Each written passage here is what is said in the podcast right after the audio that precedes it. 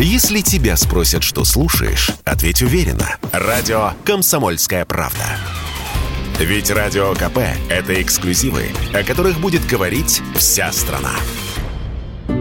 Практически любая бумага теперь ценная. Во всяком случае, белые листы формата А4, используемые для принтеров. За считанные дни цены на них взлетели в разы – от 200-250 рублей за пачку до полутора-двух тысяч. В связи с этим Федеральная антимонопольная служба планирует проверку. А тем временем учреждения начинают экономить бумагу. Поставщики тоже. Вот что узнал корреспондент Радио КП, позвонив в крупный сетевой магазин офисных принадлежностей.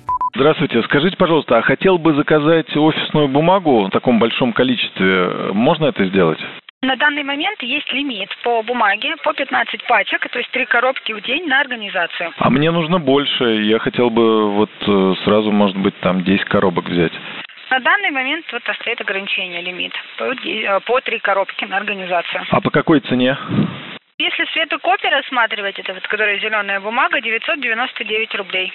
На вопрос, почему так, большинство экспертов отвечают, хлорат натрия – это химикат, отбеливающий бумагу. Закупали его за границей, но на фоне санкций поставки встали. Ну а цены взвинтили не производители, а продавцы, которые продолжают реализовывать запасы. Есть и другие причины, сказал Радио КП вице-президент Союза лесопромышленников и лесоэкспортеров России Андрей Фролов достаточно большое количество бумаги, которая ехала по импорту, перестало ехать. Это было все-таки там в районе 70 тысяч тонн. Кроме этого, один из крупнейших, крупных производителей офисной бумаги, СБК Светогорский, будем его называть так, он прекратил свою деятельность, так как у него единственным акционером был International Paper. Их объем производства, он превышает весь импорт, который был в России.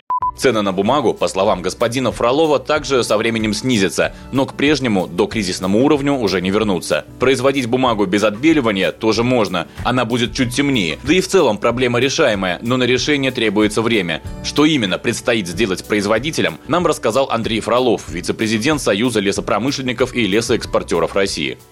Как, как это можно заместить? Ну, во-первых, импорт должен быть переориентирован. Офисную бумагу производят и китайцы, там, и индусы, и еще. Ну, важно построить логистические цепочки, потому что на сегодняшний день направление юго-восточное, скажем так, оно и так забито. Все пытаются переориентировать любые товары, что по экспорту, что по импорту. В принципе, это возможно. Но это потребует дополнительных изменений, там, определенных технологий в попытках нарастить мощности на российских предприятиях. Но это тоже займет время. Доля импорта, она была достаточно небольшая. В принципе, потребности рынка на 75%, 80% закрывались э, отечественными производителями предприятиями, локализованными в России.